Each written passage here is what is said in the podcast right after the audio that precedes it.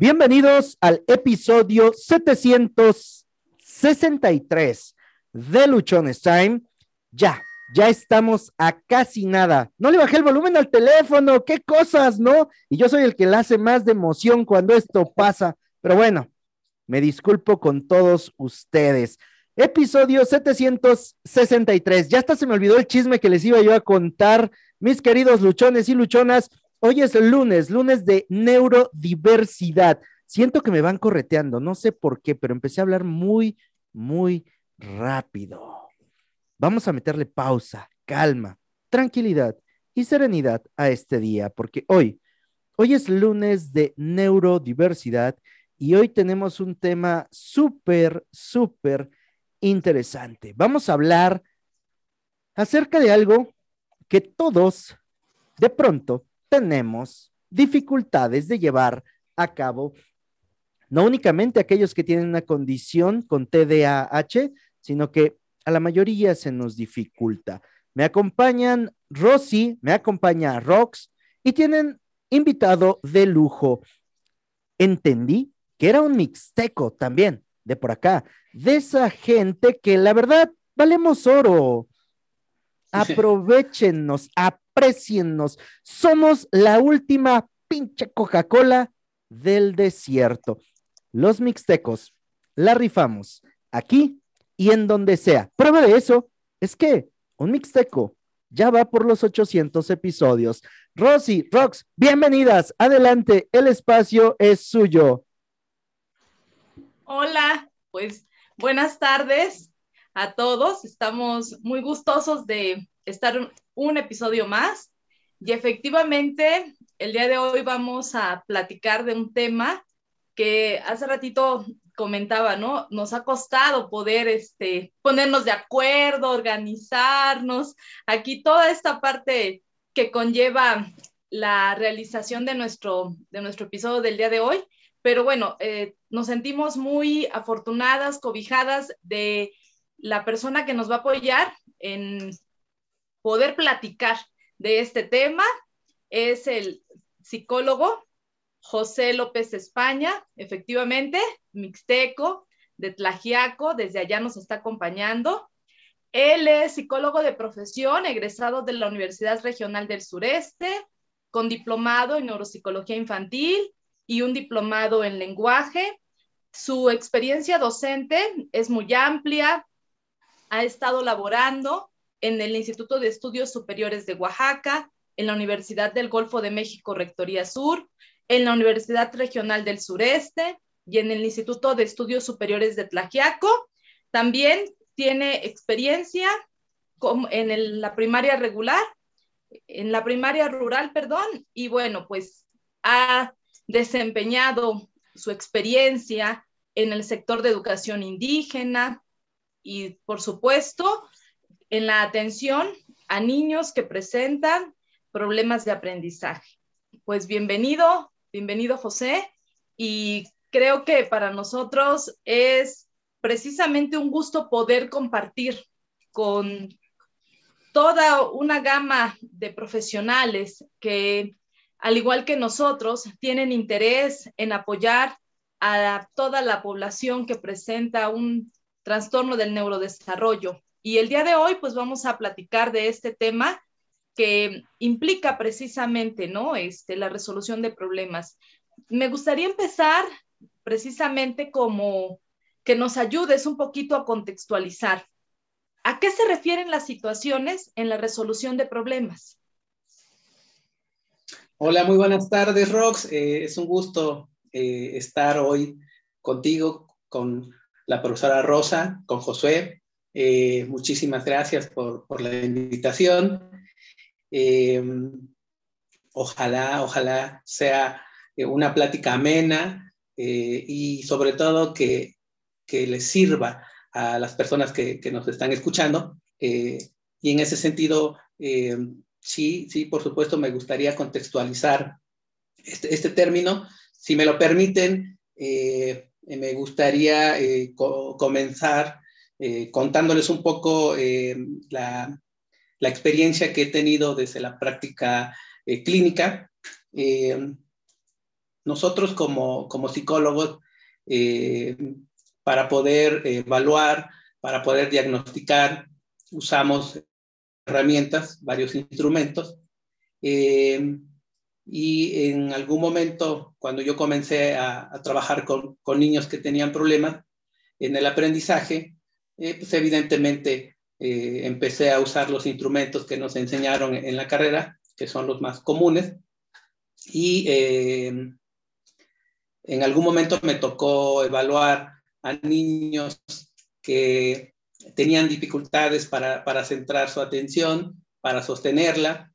Eh, y uno de los eh, instrumentos que yo más utilizaba básicamente era cuantitativo, porque yo tenía que hacer una serie de preguntas, el niño me tenía que responder y si lo hacía bien le ponía, por ejemplo, uno, si no lo hacía bien le ponía cero. Algunas veces, en vez de hacerle, hacerles preguntas a los niños, eh, yo les ponía una actividad práctica y si lograba realizar la actividad, de igual manera le daba un punto. Si no la realizaba, le ponía cero. Entonces, en algún momento, eh, conforme iba pasando el tiempo y conforme iba yo usando más este instrumento, me di cuenta de que muchos de los niños que llegaban a consulta pues terminaban eh, con un diagnóstico similar. La mayoría de ellos, eh, por ejemplo, salía con el diagnóstico de TDA y me puse a pensar si en realidad ese era el diagnóstico o si también la prueba de alguna manera influía para que este diagnóstico resultara muy frecuente en los niños que llegaban a consulta. y me puse a pensar y también me dije, seguramente eh, hay otras maneras de evaluar la, atención. Seguramente la atención no solo surge cuando yo aplico la, prueba, sino que debe surgir en otros contextos y de otras maneras. Entonces empecé a, buscar otras maneras de evaluar eh, la atención y eh, yo comento esto, no tanto para, para aburrirlos, sino más bien porque el término resolución de, problemas o situación de resolución de problemas surge precisamente en la búsqueda de nuevas formas de evaluar eh, a los niños que tienen algún problema, como por ejemplo niños que tienen dificultades para, centrar su atención. Entonces, eh, de lo que se, se, pretende más bien es de buscar otras alternativas para enriquecer eh, la evaluación y, por supuesto, el diagnóstico. En ese sentido, eh, la situación de resolución de problemas eh, es una herramienta que permite evaluar un poco más el desempeño del niño, pero además permite evaluar cómo es que el niño eh, realiza eh, las tareas que uno le, pide. Eh, porque en la parte cuantitativa básicamente no, no indagamos mucho sobre cómo lo hace el niño. Nosotros le damos la indicación, si lo hizo, le ponemos un punto, si no lo hizo, le ponemos cero y ya. Pero desde la parte cualitativa, tratamos de, saber cómo es que logró dar la respuesta el niño o qué sucedió que no pudo realizar la actividad. Y eh, es de esa manera entonces que como la resolución de problemas, eh, mencionar que eh, siempre al estar evaluando a los niños debemos ser muy cuidadosos y debemos tener, eh, en la medida de lo posible, más herramientas que nos permitan tener una idea más clara de lo que está sucediendo con el niño y de que nuestro diagnóstico pueda ser más adecuado. Eh, hasta aquí dejaría por el momento mi participación. Si alguien quisiera eh, comentar algo, si alguien quisiera agregar algo, yo los escucho y más adelante entonces ya entraríamos en detalle a, ver qué es la resolución de problemas.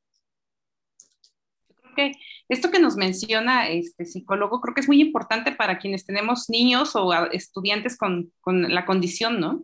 Porque cuando te dan el resultado desde una cuestión cualitativa como cuantitativa, como bien dice, este, te quedas así en shock, ¿no? Y decir, bueno, eh, sale demasiado bajo y te dicen, es que no es discapacidad intelectual, pero según la prueba cualitativa, cuantitativa puede ser que sí, pero cuando ven otro aspecto que es la cualitativa de cómo, cómo soluciona los conflictos o los problemas en este caso, que, nos, va, nos va a comentar, es cuando te dicen, es que por esa prueba o algo que complementa lo cuantitativo, tiene más posibilidades el niño de sacar las potencialidades. Y como padre, cuando recibes un diagnóstico cuantitativo donde te dicen es que tiene TDA y no puede hacer esto, pero te quedas con eso, pero si ve esta parte que nos mencionaba, como padres y como maestros tenemos más oportunidad de intervención. Y, cuando estamos en interacción con un niño con TDA, la verdad la resolución de problemas la, palpamos, por eso es que a veces no, no coincidimos con la cuestión académica, porque la académica te dice, no hace esto, no hace aquello, pero tú en, en tu día a día lo estás viendo que puede resolver problemas, incluso su cabeza está trabajando. A, mí me pasó algo muy, y espero que venga la pregunta que quería decir. Cuando mi hija estaba más pequeña, eh, estaban, eh, abandonaron un perrito. Y entonces mi hija de repente empezó a preocuparse y, estaba en silencio. De repente la, me, me empieza a decir, sé qué voy a hacer. Voy a hacer una campaña donde pueda manifestar que esto es ilegal y empezó a hacer toda una estrategia a ese problema.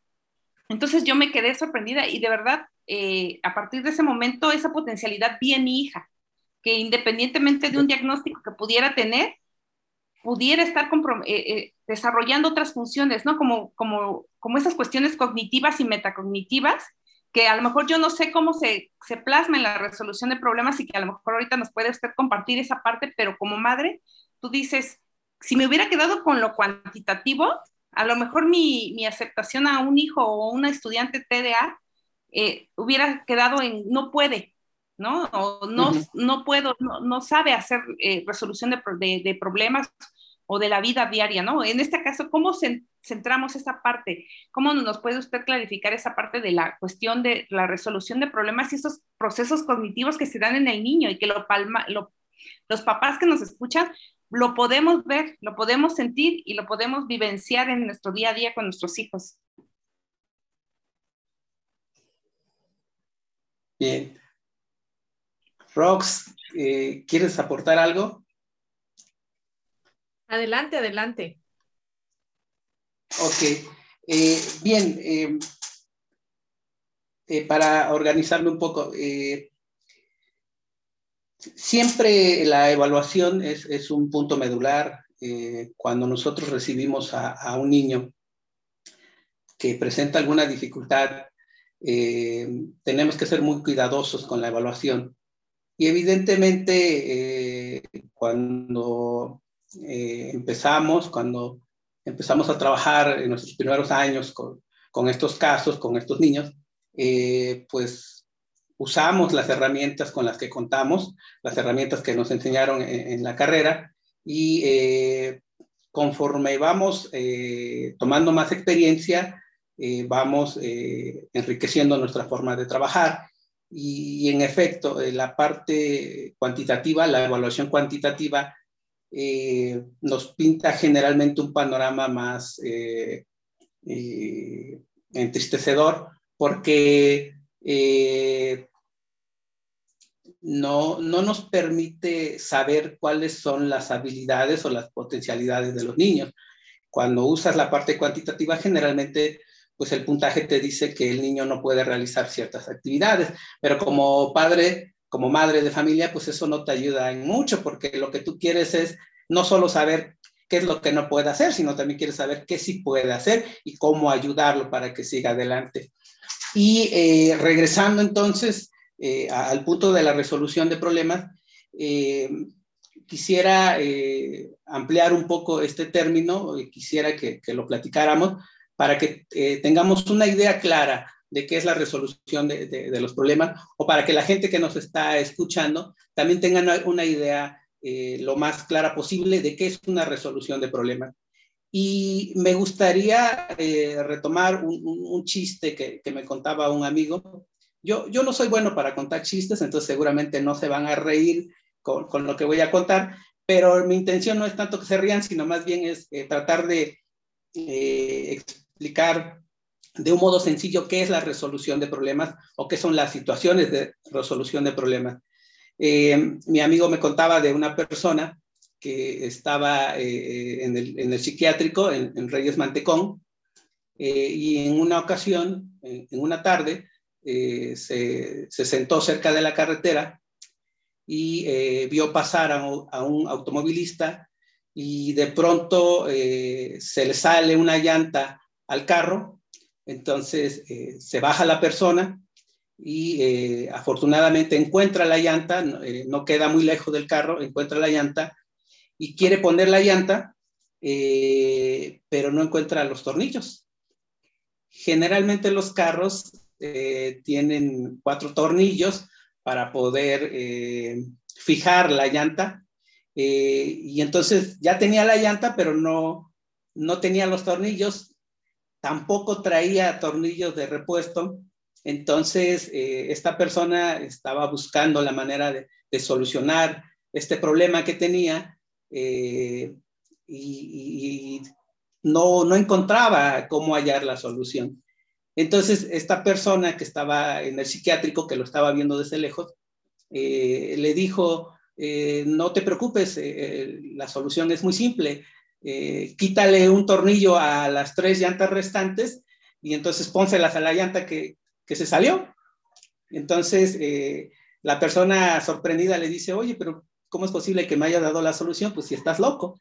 Entonces le contesta la persona y le dice, sí, sí estoy loco, pero no soy tonto, ¿no? Entonces, bueno, eh, la idea más bien de contar esto es eh, mm, como explicar de un modo muy sencillo qué es la resolución de problemas.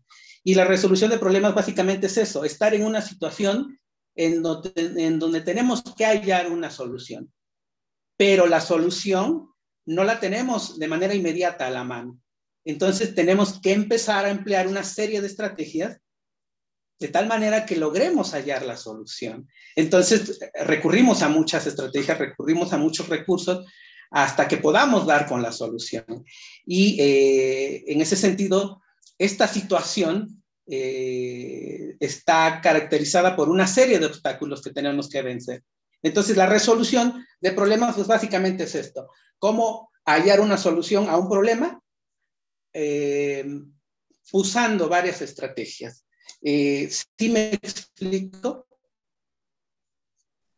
Sí, creo que efectivamente este punto que acabas de, tocar es, en palabras muy sencillas, lo que como educadores, como profesionales, deberíamos de poner al centro también al momento de estar ah, haciendo el diagnóstico de, nuestro alumno, de nuestro paciente muchas veces nos dejamos llevar por todo lo que ya se ha comentado en relación a la parte teórica, lo que dice el DSM4, el DSM5 y toda este, la gran información que podemos encontrar desde los parámetros o los criterios que me van a definir qué tipo de diagnóstico es pero obviamos precisamente estas características particulares que tenemos cada uno de nosotros, esta flexibilidad también este, cognitiva que tenemos para poder darle solución ¿no? a, una situación problemática. Digo, todos tenemos la posibilidad de encontrar una y mil formas para solucionar el, el caso que se nos está presentando pero de repente solo nos encasillamos en que hay una forma de resolverlo y cuando se nos cierra o esa forma ya no está presente, entonces se genera esta gran dificultad de, ¿y ahora se puede o no se puede resolver? Y ese es un punto que no todos, digo, de repente podemos eh, identificar en, en, cómo que hay una y mil maneras para poder resolver cualquier situación. Entonces, cuando tú pones al niño en una situación en la que tiene que buscar la solución y para hallar la solución tiene que recurrir a varias estrategias, Entonces tú sí ya tienes la posibilidad de observar esas habilidades que tiene, esas potencialidades.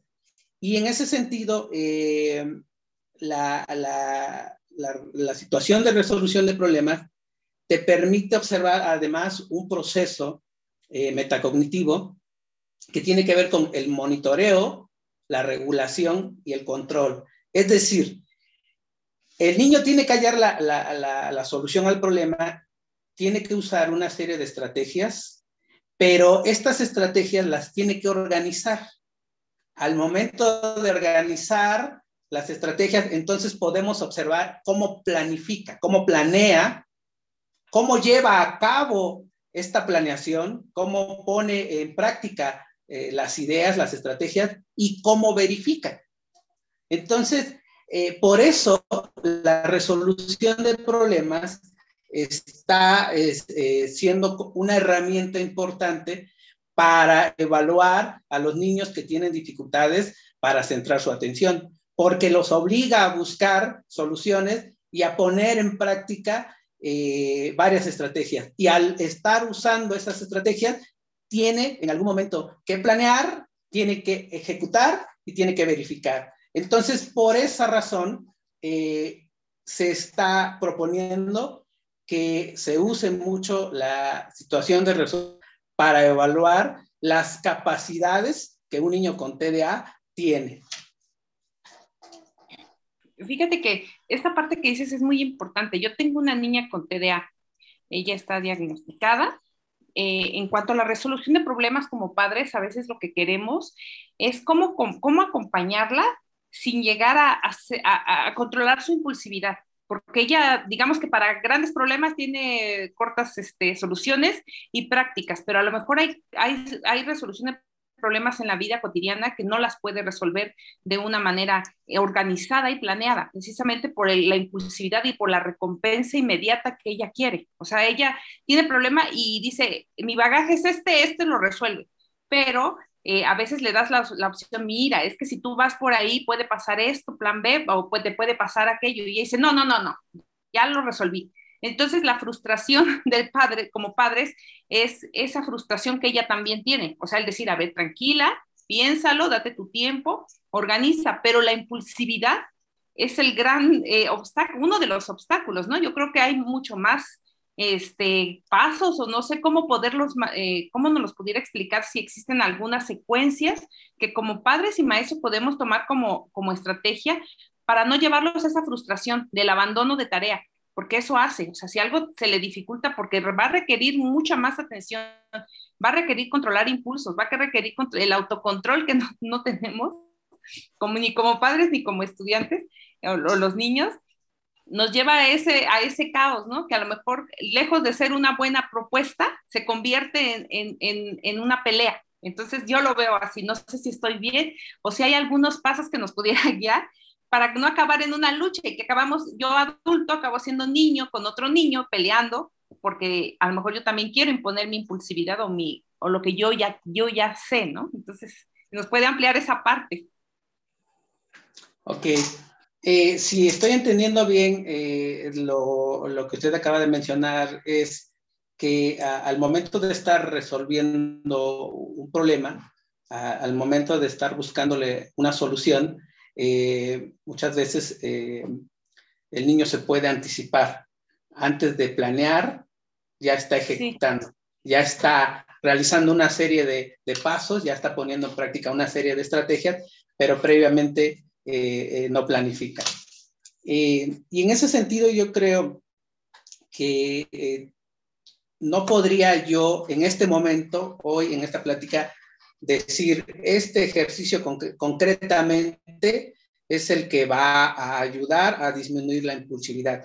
Eh, y no podría yo decirlo eh, porque trabajar la impulsividad es, es, algo más complejo. Entonces, no se trata solo de, un, de, un, de, una actividad, no, no existe, digamos, una sola actividad que sea la que vaya a ayudar a todos los niños a, a mejorar su impulsividad. Pero lo que sí eh, podría yo mencionar es em, cómo trabajar eh, eh, un poco la planeación, porque en efecto, la mayoría de los niños que, presentan impulsividad eh, no planean. Es decir, cuando se les está dando la actividad que tienen que resolver, no la analizan. Eh, a veces uno apenas les va, les va a dar la, indicación y ellos ya están realizándola. Eh, en ese sentido, hay, hay, un autor que se llama Galperin, que hace mucho, mucho tiempo se preguntaba básicamente qué es la atención o cuál es la función de la atención. Entonces, él, descubrió eh, que eh, la atención eh, básicamente nos sirve para poder hacernos cargo de la actividad que estamos realizando, sea cual sea. La, atención nos permite regular, nos permite controlar la situación. Y en el caso de, de, los niños que, que, que tienen, manifiestan mucha impulsividad, entonces, eh, uno de los puntos que se tiene que trabajar primeramente es la planeación. Eh, eh, y en ese sentido, la labor que nosotros tenemos que realizar es todavía mayor porque tenemos, porque somos nosotros los que tenemos que mostrarle las formas de hallar la solución. Es decir, no solo por darle una, una situación problemática, el niño en algún momento la va a hallar, habrá situaciones problemáticas que quizás, quizás no sean tan complejas y entonces el niño con, con varios intentos pues va a hallar la solución, pero hay situaciones que son todavía más complicadas en donde sí requiere del apoyo del otro y es ahí donde entramos nosotros. Nosotros de antemano tenemos que conocer la situación que le estamos planteando, nosotros de antemano tenemos que ya conocer una serie de estrategias que van a permitir hallar la situación al problema. Si nosotros ya conocemos eh, una serie de, estrategias que van a permitir hallar el problema, entonces esas son las ayudas que le, vamos a brindar. Nosotros lo vamos a orientar a que vaya tomando en cuenta eh, los puntos clave para que a su vez, tomando en cuenta estos puntos clave, pueda llegar a, la solución. Entonces, en ese sentido, sí me gustaría mucho enfatizar que eh, no necesariamente una actividad de resolución de problemas eh, va a ser resuelta por un niño que tiene dificultades para controlar su atención. En un inicio va a requerir nuestra ayuda. Somos nosotros quienes tenemos que darle, por decirlo de un modo más sencillo, las pistas para que pueda hallar la solución. Y el punto aquí es que se vaya acostumbrando, dicho de un modo muy simple, que se vaya acostumbrando a buscar los puntos claves, las pistas para hallar la solución a un problema. Si se va habituando eh, el niño a buscar los puntos clave o las pistas clave para hallar la solución, suponemos entonces que esa estrategia la va a incorporar y que la va a empezar a usar ante otras situaciones problemáticas. ¿Sí me voy explicando? Sí, definitivamente creo que está muy clara esta parte, ¿no? Aquí me parece importante también el uso del lenguaje. Como adultos, eh, quienes vamos a brindar el nivel de ayuda para mm, nuestro niño, debemos de tener un bagaje eh, en el uso del lenguaje apropiado para las características, para tener indicaciones claras, precisas, dándolas paso a paso, precisamente para que nuestro niño pueda ir incorporando toda esta información, la interiorice y después la pueda hacer propia en cada una de las situaciones que se le presentan. Además, creo que también otro elemento importante es esta parte de la atención, ya lo mencionabas, y la memoria, porque ahorita que, se comenta, ¿no? las constantes repeticiones en, el, en la ejecución de este procedimiento va a permitir también que él pues interiorice, recuerde toda, todo el proceso y cada vez lo vaya realizando de una forma más automatizada ganando, por supuesto, este, más tiempo en la realización de las mismas, ganando mayor nivel de ejecución y disminuyendo, por lo tanto, eh, características de frustración, estas características de ansiedad, porque va a lograr un resultado mucho más rápido de cuando empezó el proceso. Sí, eh, me agrada mucho lo, que acabas de mencionar. Eh, me gustó mucho sobre todo cuando hiciste mención de la, de la repetición, de la constancia, porque si tomamos en cuenta este aspecto también podemos fortalecer nuestras actividades, no solo en la práctica clínica, no solo como psicólogos, sino también como profesores frente, frente a grupo, eh, porque muchas veces diseñamos actividades pensando que el niño al realizarlas solo una o dos veces ya logró adquirir la capacidad para regular su propia acción. Y en ese sentido, pues estamos muy alejados de la realidad.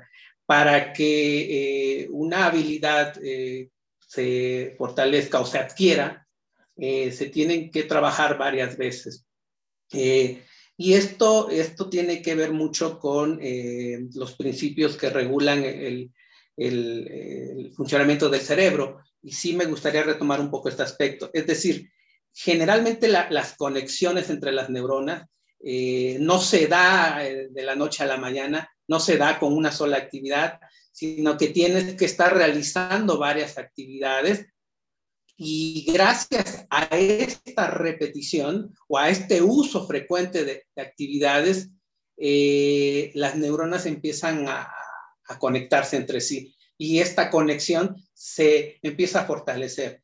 Y, si tomamos en cuenta esto, entonces también podemos mejorar nuestra forma de trabajar con los niños. Es decir, si estamos planteando que podemos usar eh, situaciones eh, de resolución de problemas para enseñar a los niños a ir regulando su atención, para enseñarles a planear, a controlar y a verificar, bueno, pues no estemos pensando en que dos o tres actividades este, lo van a lograr. Tenemos nosotros la gran tarea de estar diseñando actividades eh, que tengan esta característica de, resolución de problemas y tenemos que estar pensando en que va a ser lunes, la actividad va a ser martes, la actividad va a ser miércoles. Si yo soy maestro, entonces también jueves y viernes. Si yo soy eh, psicólogo de USAER, por ejemplo, o soy un psicólogo al que lo consulta de manera privada y solamente lo puedo ver dos veces por semana o tres veces por semana, pues tengo que pensar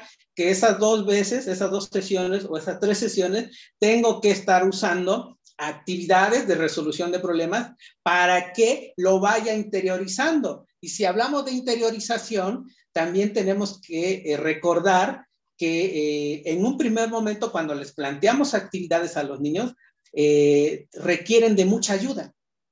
Y es ahí donde nosotros entramos. Nosotros tenemos que brindarle las ayudas necesarias porque estas ayudas que nosotros les vamos a brindar son las que van a ir asimilando y son las que poco a poco van a empezar a realizar por sí mismos. Entonces sí me gustaría mucho enfatizar en dos aspectos. Para que unas neuronas se conecten, tiene que haber repetición. O sea, la, la, conexión entre una neurona y otra no se da de la noche a la mañana y no se logra con una sola actividad, por un lado.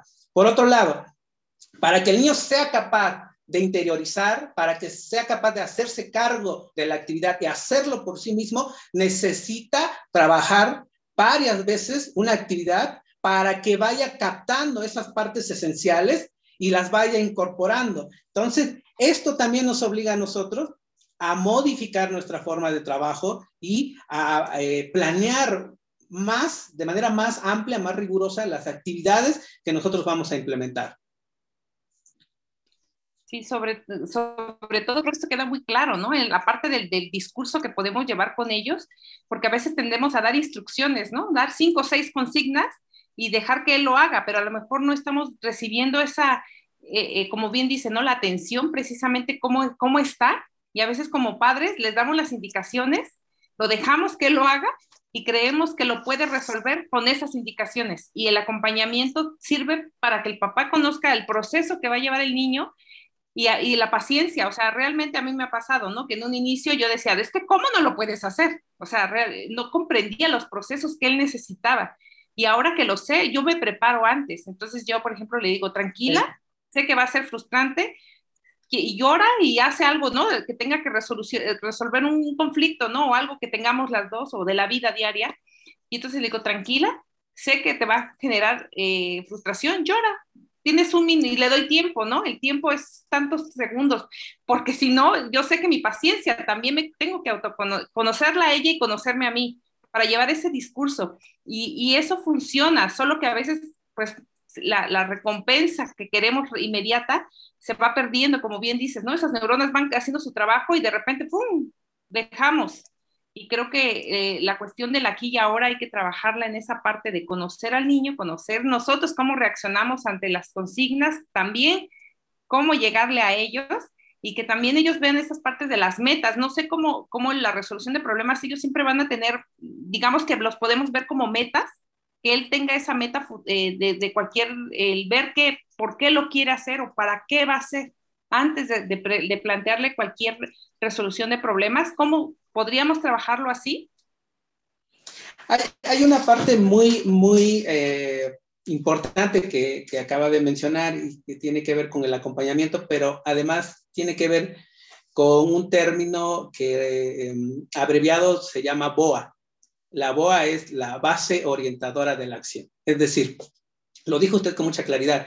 Si yo eh, le pongo una actividad problemática al niño y me confío pensando que las instrucciones son claras y que con eso lo va a lograr realizar, bueno, seguramente no voy a obtener el resultado que yo esperaba, porque tiene que haber un acompañamiento.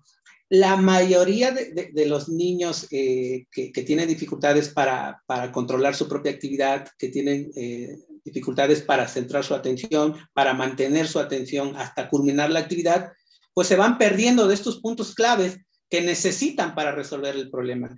Entonces, las instrucciones, de alguna manera, claro, nos dicen lo que tenemos que hacer, pero no son suficientes. Entonces, si al niño ya le pusimos un problema, ya le planteamos un problema eh, y, tiene de alguna manera clara la meta a la que tiene que llegar, eh, no significa que ya lo va a lograr. Necesitamos de alguna manera también enseñarle a usar los medios a través de los cuales va a hallar esa solución.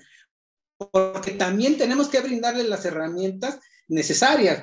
Eh, quienes han planteado mucho el uso de la resolución de problemas mencionan que evidentemente si le vamos a dar una actividad en donde el niño tiene que resolver un problema, pues le tenemos que poner ahí las herramientas necesarias para que la resuelva, porque también si no le ponemos en la actividad las herramientas necesarias para resolverla, pues no lo va a poder hacer por más que lo quiera hacer. O sea, en un término muy práctico, si yo tengo que cambiar una llanta de un carro, pues si no tengo las herramientas, aunque yo lo quiera hacer, no voy a poder. Aunque me den la instrucción, aunque me digan, mira, tienes que sacar los tornillos, eh, tienes que este, poner la llanta ponchada a un lado y agarrar la nueva y volverla a poner, aunque nos den las instrucciones, si no tenemos las herramientas, ¿cómo lo vamos a hacer? Entonces, la resolución de problemas también implica ponerle las herramientas al niño y enseñarle a usar esas herramientas para que, vuelva a repetir, con, el, con la práctica en algún momento sea capaz de usar esas herramientas por sí mismo. Entonces, este término lo quiero enfatizar mucho, la base orientadora de la acción. No basta con ponerle un problema, sino tenemos que enseñarle a usar las herramientas para hallar la solución. Muchas veces me he dado cuenta que esta parte la omitimos porque pensamos que es hacer trampa. Me pasa mucho, lo veo mucho en el salón de clases. Le ponemos una actividad al niño y queremos casi, casi que de repente, en un momento mágico, descubra lo que tiene que hacer. Pero si no le estás dando las herramientas, si no le estás diciendo cómo las va a usar, ¿en qué momento va a lograr encontrar la solución? Entonces, en ese sentido, inicialmente tenemos que brindar todas las ayudas necesarias, tenemos que poner las herramientas y tenemos que enseñarle a usar las herramientas, ¿sí? Para que con el paso del tiempo, entonces, ahora sí, sea capaz de agarrar las herramientas y empezarlas a usar. Roxy, ¿vas a decir algo? Sí, fíjate que me parece muy interesante recordar siempre esta parte, que necesariamente debemos de tener el paso a paso para que podamos observar cómo este alumno, este niño, va interiorizando toda la información.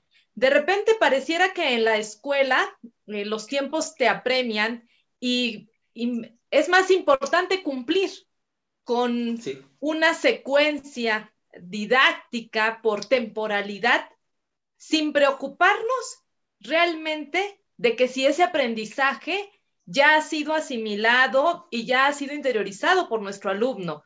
Estamos apresurados y es un contenido tras otro y todo se realiza de forma muy mecánica, como si todos llevaran el mismo nivel de adquisición del aprendizaje. Se nos olvida precisamente que palabras menos eh, tiene mayor significado. ¿Por qué?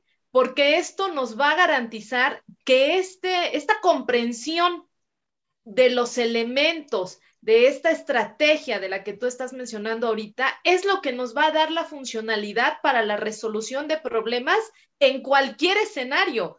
Y no suceda lo que en la mayoría de los casos se presenta, que hay unos ejemplos que se abordaron en clases con una forma de resolución, con una ayuda y con el mismo ejemplo que el maestro estuvo presentando. Y en el momento del examen aparece otro problema con otra situación que lo que tienes que realizar es el mismo proceso, pero como no fue esto planteado desde el primer momento, en donde te hayan brindado la estrategia para asimilar qué es el proceso que lleva, no importa si aquí le cambié el término, el nombre, la cantidad, pero es el mismo proceso, entonces aquí hay un bloqueo totalmente. Ya se pierde precisamente esta parte, porque solo lo aprendimos de forma muy mecánica o solo queremos llegar de inmediato al resultado. Estos pasos previos necesarios que deben de quedar claros y consolidados se dan por hecho. Y entonces obtenemos resultados mecánicos y muchas veces eh, resultados a corto plazo. Ya no hay, hay un aprendizaje que, podamos llevarnos para lo largo de la vida. En, la región New mejor conocida como Mixteca, eh, en una variante de un Sabi decimos cueni, cueni, cueni, cueni, otros dicen cuini, cuini, pero básicamente es eh, con calma, con calma, eh, pero, pero, este, pero este decir con calma, con calma tiene un fundamento, o sea, tampoco se trata de decir, ah, bueno, con calma, entonces trabajo pues lentamente, ¿no? Me la llevo muy calmada. No, no se trata de esto. Más bien, a ver, cuando decimos que vamos a trabajar, eh, digamos, de manera gradual, de manera pausada, sin tanta prisa, pues, como bien decía Creo que estoy hablando muy, muy rápido, muy acelerado. A ver, vámonos más despacio. Bueno, el punto es que vamos a irnos más despacio, pero para que el niño sea capaz de integrarse a la actividad y de empezar a apropiarse él mismo de esos elementos que le van a permitir hallar la solución al problema. Es decir, en un primer momento sí somos nosotros los que le estamos ayudando o, quienes le vamos a ayudar a ir encontrando la manera de usar las herramientas para encontrar la solución. Pero eso es una ayuda inicial y en algún momento nos tenemos que ir alejando para que el niño se vaya incorporando a, ese espacio y sea él quien empieza a intentar por sí mismo a usar las herramientas. Y, entonces eso me lleva también a mí a, pensar, o más bien a, a, recalcar, que estas habilidades metacognitivas que surgen en la resolución de problemas, como el monitoreo, la regulación y el control, no vienen de nacimiento. Ese es un punto que yo sí quiero destacar.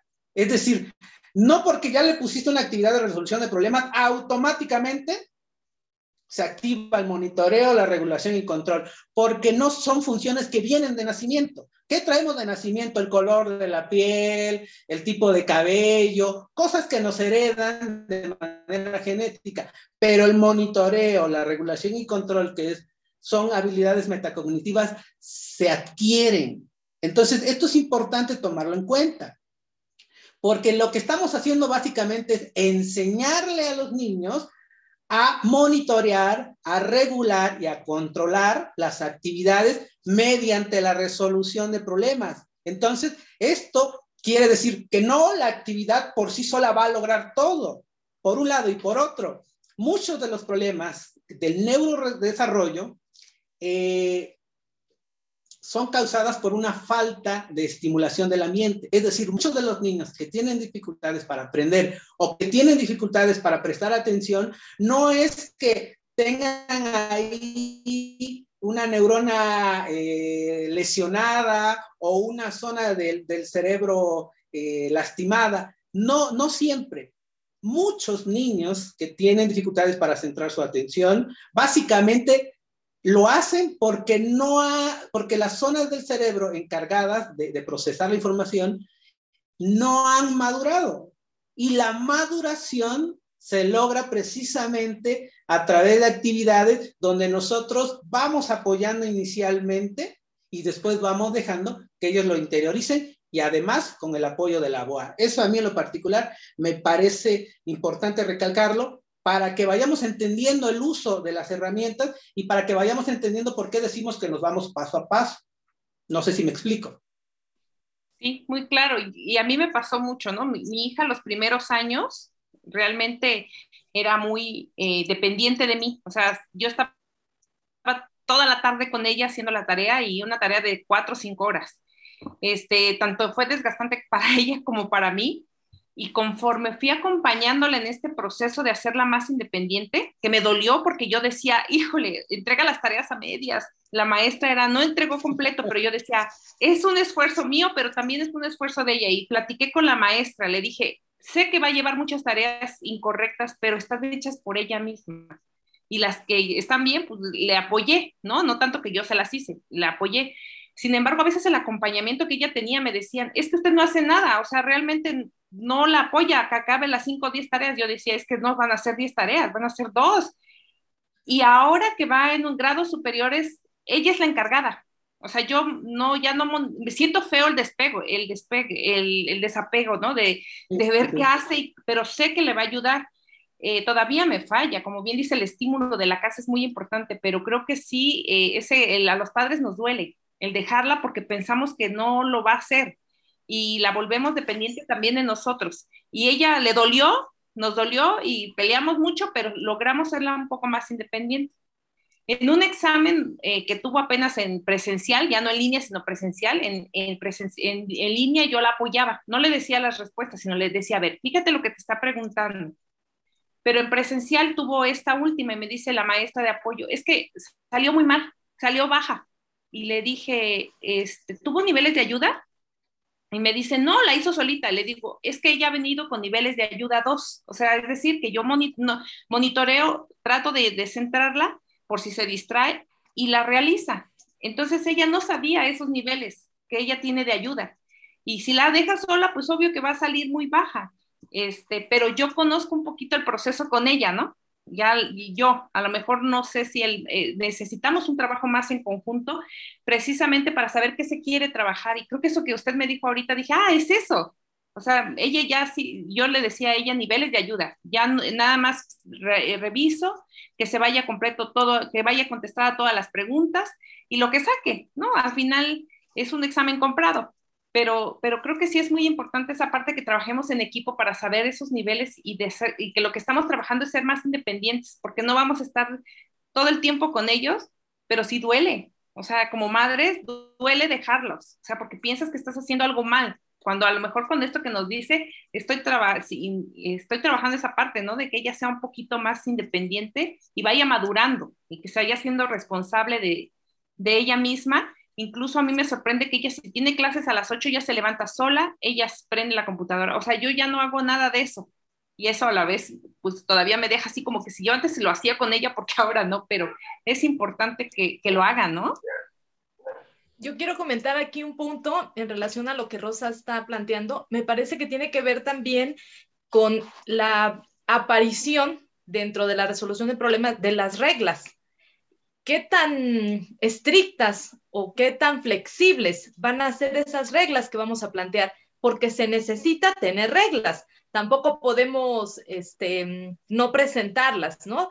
Pero creo que dentro de este proceso, el acompañamiento también tiene que estar dirigido y debe de tener una secuencia gradual en cuanto al tipo de reglas que vamos a, a presentarle a nuestro, a, nuestro niño, de tal forma que él se vaya siendo consciente también de esta responsabilidad que tiene, vaya regulando todas las, las características que necesita tener aquí para poder resolver esta situación. Entonces, eh, creo que hay muchos, muchos elementos que no debemos obviar dentro de este proceso. Sí, evidentemente tampoco se trata de, dejar eh, solo al niño. Eh, cuando, cuando tú mencionas las reglas, eh, yo lo que pienso es en que de alguna manera tenemos que delimitar el problema. O sea, tampoco se trata de, dejarle un problema y decirle, pues ahí como tú puedas lo resuelves o, hazlo como tú quieras. No, no, también, también hay reglas porque además eh, el, punto aquí es que con el paso del tiempo eh, el niño vaya trasladando lo que está aprendiendo en, la resolución de problemas a ámbitos eh, más de la vida real.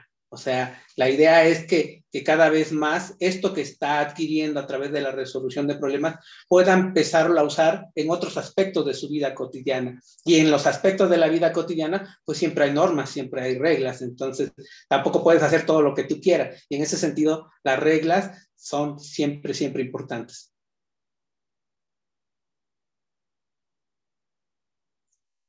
Yo creo que esa, esa parte nos, nos, nos delimitarlo, sí, sí es tenerlo claro nosotros, ¿no? Que sí es importante porque todo con, con reglas realmente afuera no se le va a permitir, ¿no? A mí me pasa eh, muchos de que si tú no das, a veces ella lo ve muy fácil, ¿no? Es el decir, ¿qué pasa si no tienes, por ejemplo, dinero y quieres ir a comprar algo y ella dice, fácil, tengo dinero, tengo 100 pesos, me alcanza? Le digo, ve y la enfrento, ¿no? Ve y pregunta y va y pregunta y, le dicen pues que no le alcanza. Entonces regresa y ella misma se está dando cuenta que lo que ella pensaba que podía ser algo fácil de solucionar requiere de otra estrategia. A veces quiere comprar algo y tiene 100 pesos. O sea, y ella quiere algo de mil pesos y 500 y le dices, ¿qué tienes que hacer? Ahorrar o acumular más dinero para que si quieres eso te lo puedas comprar. Y, va en puesto en puesto con sus 100 pesos y no le, no, no le satisface y regresa y ella misma se da cuenta, ¿no? De que no, no es tan fácil decir, ah, tengo este billete y me alcanza para lo que yo quiero. Tengo que ir y, analizar si es lo que yo quiero primero, si me alcanza, cuánto tiempo requiero para ahorrarlo. Todo eso se lo he tratado de explicar, pero esa cuestión de la recompensa rápida que quiere ella, este, a veces conflictúa el diálogo, pero digamos que en algo tan práctico tiene que saber el valor, ¿no? Del dinero, tiene que saber que hay un, que no las personas, no porque yo le, con trampa le complete, este, ya tiene el producto, que eso era cuando era más pequeña, pero ya cuando van creciendo las personas, pues ella tiene que saber que esa es la realidad y se va a enfrentar a eso. Entonces, son cosas que, como bien dice Rox, ¿no? Son reglas que, que, que es tan básico como el dinero, no te van a dar algo que vale 500 y tú das 100 y eso no eh, le costaba interactuar porque el miedo nosotros también de que pues no sabía el valor, ah, yo, yo, yo lo pongo, ¿no? O yo este, trato de, de, solucionarlo, pero creo que esas cosas tan sencillas a veces les lleva a ellos precisamente entender que, que, no lo que pasa en, en la casa se va a eh, reflejar en la calle, en la calle le van a exigir lo que vale y, el cambio y todas esas cuestiones que tiene que estar eh, alerta porque no, no, no, no, no le van a permitir que, que le falte dinero a la persona que le compra o que en este caso no le den el cambio. Le digo, fácil, no te dan cambio y las personas ganan. Y esas cuestiones básicas de, convivencia en, la, esa cuestión del dinero, para mí sí fue un poco enfrentarla y todavía como que la tengo en burbuja, necesito sacarla un poco más. Eh, se me viene a la mente un punto ya para ir también eh, culminando, creo que también el tiempo ya nos está ganando pero eh, tiene que ver con, el, eh, con la obediencia. Es decir, eh, un niño que tiene dificultad para centrar su atención, que a veces se torna impulsivo o que es muy inquieto, también tiene que aprender a obedecer. O sea, tiene que aprender a realizar la actividad cuando se le, da, se le da la indicación. ¿Y por qué lo menciono? Porque muchos niños que no centran su atención o que de repente se tornan impulsivos, eh, no es que tengan como tal un TDAH o un TDA, sino que simplemente no están acostumbrados a obedecer y a veces se confunde. Entonces también ahí creo que hay que tomar en cuenta bien este punto, porque si se trata de un niño que no, eh, ha aprendido a obedecer, aunque tú tengas la mejor herramienta, aunque tengas varias actividades de resolución de problemas y se los pongas, si no te hace caso, pues no lo va a hacer, no va a hacer uso de esa herramienta que tú sabes que le va a servir. Entonces también eso hay que tomarlo muy en cuenta. Nos pasa muchas veces como maestros, estamos en el salón, damos la indicación a un alumno y el alumno de repente ya se puso a platicar de otro tema o de repente se paró de, de su lugar y uno piensa, ¿tendrá TDA? Pero de repente uno dice, bueno, yo aquí también soy la autoridad, a ver, te di la indicación, hazlo de nuevo. Y de repente te das cuenta que lo hacen que lo pueden hacer. Entonces, en realidad, no estaban habituados a obedecer. Y en ese sentido, entonces, también hay que tomarlo en cuenta para que cuando trabajemos con niños que tienen dificultades para centrar su atención, no pensemos que no deben acostumbrarse a obedecer. Son dos aspectos distintos que se complementan. Tiene que aprender a obedecer para que también realice la actividad, sino cómo lo podemos ayudar. Pues definitivamente me parece que esta tarde nos ha quedado corta. Hemos desmenuzado eh, desde muchos, muchas variantes, ¿no? Esto que de, de, algún modo se cree que la resolución de problema es algo muy complejo y que esto no lo pueden realizar los, los niños que presentan una condición de TDA. Acabamos de darnos cuenta que si llevamos un proceso si tenemos una secuencia, si tomamos en cuenta todos los elementos que giran alrededor precisamente de las características de nuestro alumno con TDA y el profesional que va guiando este proceso, es una estrategia que favorece, es una estrategia que nos va a permitir también alcanzar un logro no inmediato nada más, sino un logro que puede, debe de trascender para lo largo de la vida, porque los problemas en diferentes magnitudes, en diferentes circunstancias, van a aparecer. Y creo que lo más importante es tener las herramientas y las estrategias para poder resolverlos. Definitivamente, este, José, ha sido un placer para nosotros poder compartir esta charla contigo, poder intercambiar la información, este, nos has dejado con una amplia cantidad de, de dudas también, ¿no? En relación a todo este proceso que estamos llevando. Eh, ojalá que podamos contar contigo en otro momento para poder ampliar este y otros temas también relacionados con todo el proceso que conlleva la educación de una persona que presenta un déficit de atención con hiperactividad. No, nada, pues que agradecerte, agradecerte tu tiempo, tu disposición, tus ganas de compartir y de apoyar también. Muchísimas, Muchísimas gracias. Muchas gracias, Rosa. Muchísimas gracias, Josué. Hasta luego. Psicólogo, ¿dónde podemos localizarlo en redes sociales? Eh, ah, tengo una página en Facebook que se llama Consultorio Psicológico Infantil. Eh, esa es la única página que tengo. Eh, y pues mi número de teléfono, el 953-126-2995. aquí en, en tengo el consultorio, entonces me pueden marcar y agendar una cita. Muchísimas gracias. Definitivamente hoy nos hemos dado cuenta que hay un proceso para que podamos nosotros encontrar solución a los problemas, incluso a esos que parecieran muy sencillos o aquellos que parecieran muy difíciles. Les agradecemos infinitamente el que nos hayan escuchado. Rosy, compártenos dónde podemos aprender más acerca de la neurodiversidad, dónde se pueden acercar las personas con algún tema de TDAH en Oaxaca. Claro que sí, gracias Josué, gracias psicólogo, la verdad, este, pues muy claro el tema, mucho que, que, aprender como padres y como docentes. Y pues para tener esta información que les sirva a muchas personas, nos pueden seguir en nuestras redes sociales, TDA, eh, arroba TDH Oaxaca en Facebook e Instagram. Ya incursionamos en TikTok. Entonces, con temas relevantes precisamente para que la comunidad tenga opciones y pues estas charlas se disfruten y sobre todo que ayuden a la comunidad, ¿no? Que en este caso no sabemos a veces qué hacer y son puntos muy, muy claves, muy claro, fue muy claro y realmente me llevó mucho aprendizaje. Anoté muchísimo, entonces a ponerlo en práctica también porque tengo que hacerlo. Entonces, muchísimas gracias, Rox, este, y pues que, que, no sea la última vez, este, psicólogo, la verdad, mucho que aprenderle. Muchas gracias. Muchas gracias.